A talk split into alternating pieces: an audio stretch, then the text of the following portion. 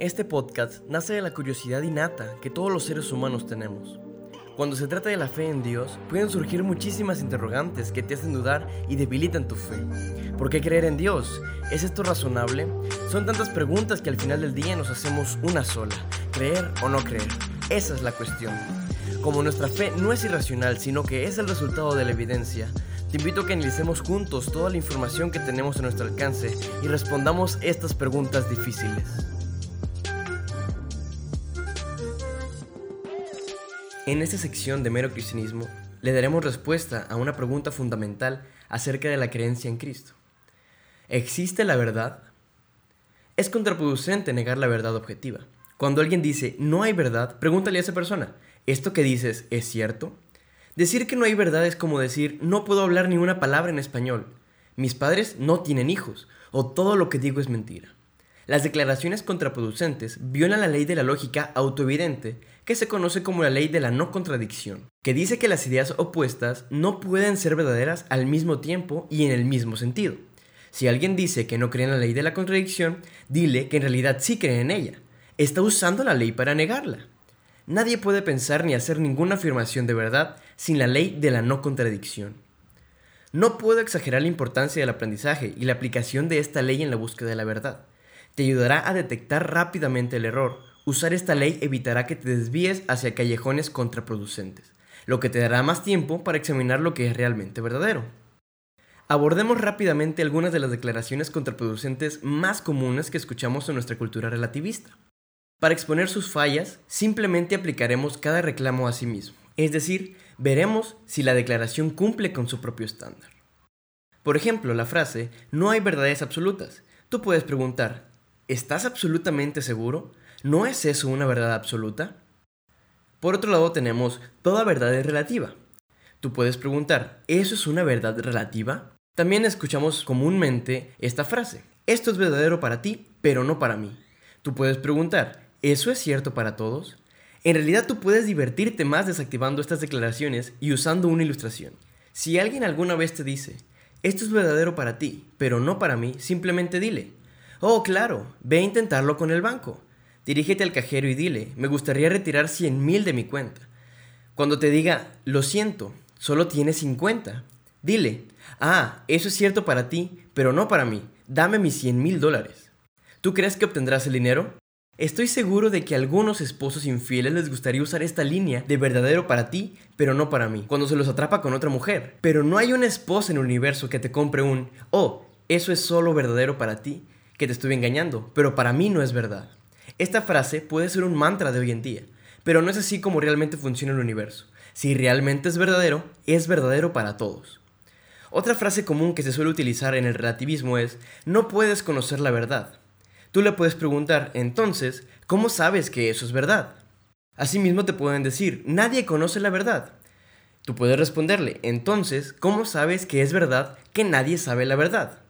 Para saber que nadie tiene la verdad, primero se debe tener la verdad por sí misma. Nadie puede saber que un reclamo no es correcto a menos que sepa lo que es correcto.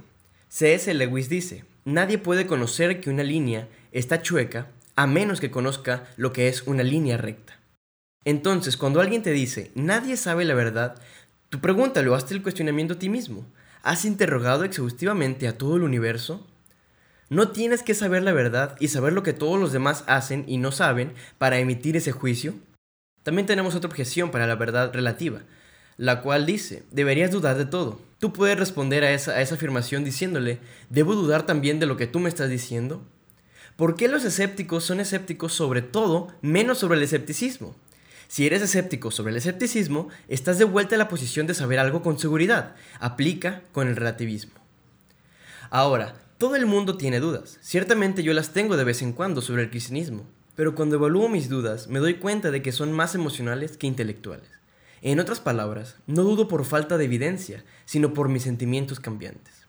El apologista cristiano Greg Koch dice, antes de tomar mi primera taza de café por la mañana, soy ateo Después de mi primera taza, soy agnóstico. Y después de mi segunda copa, soy cristiano otra vez.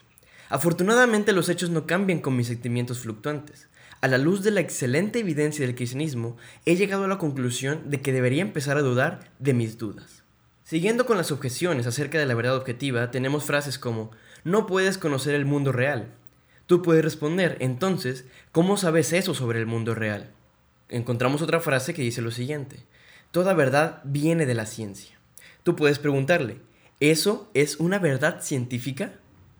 Una frase más encontrada es, toda conversación sobre Dios es sin sentido. Tú puedes preguntarle, ¿eso que dice sobre Dios es sin sentido? Después nos podemos encontrar con ese tipo de frases. Toda verdad depende de tu perspectiva. Entonces, ¿depende esa verdad de tu perspectiva? Solo estás haciendo juegos de palabras conmigo. ¿Eso solo es un juego de palabras que juegas conmigo? No debes juzgar. ¿Acaso eso no es un juicio? ¿Por qué me juzgas a mí por juzgarte? Aquí podemos hablar de, un tema muy específico. ¿Nos ordenó Jesús que no juzguemos? La verdad es que no. Jesús dijo, no juzguen a nadie para que nadie los juzgue a ustedes, porque tal como juzguen, se les juzgará. Y con la medida que miran a otro, se les medirá a ustedes. ¿Por qué te fijas en la astilla que tiene tu hermano en el ojo y no le das importancia a la viga que está en el tuyo? ¿Nos está diciendo Jesús que no juzguemos? No. Él nos está ordenando que saquemos la astilla del ojo de nuestro hermano. Eso implica emitir un juicio. Él simplemente nos dice que primero pongamos nuestra propia casa en orden para poder juzgar correctamente y no hipócritamente. En otras palabras, Jesús no nos está diciendo que no juzguemos, Él nos está diciendo cómo juzgar. En otra parte Jesús nos dice, no juzguen por las apariencias, juzguen con justicia. Solo piensa en lo imposible que sería la vida si no hicieras juicios. Tú realizas cientos de juicios, sino miles de juicios todos los días. Juicios entre el bien y el mal, entre lo incorrecto y lo correcto, entre el peligro y la seguridad. Estarías muerto si no hicieras juicios. Todos hacen juicios. Los ateos hacen juicios. Juzgan que no hay Dios, que no hay un significado objetivo, que no hay una moralidad objetiva. Excepto cuando los tratas inmoralmente, entonces actúan como si tu comportamiento fuera objetivamente incorrecto. Eso lo veremos más adelante. Los cristianos hacemos juicios, así como los budistas, musulmanes, etc. La pregunta es, ¿cuáles juicios son los correctos? Jesús hizo algunos juicios muy duros. Si no lo crees, lee Mateo 23.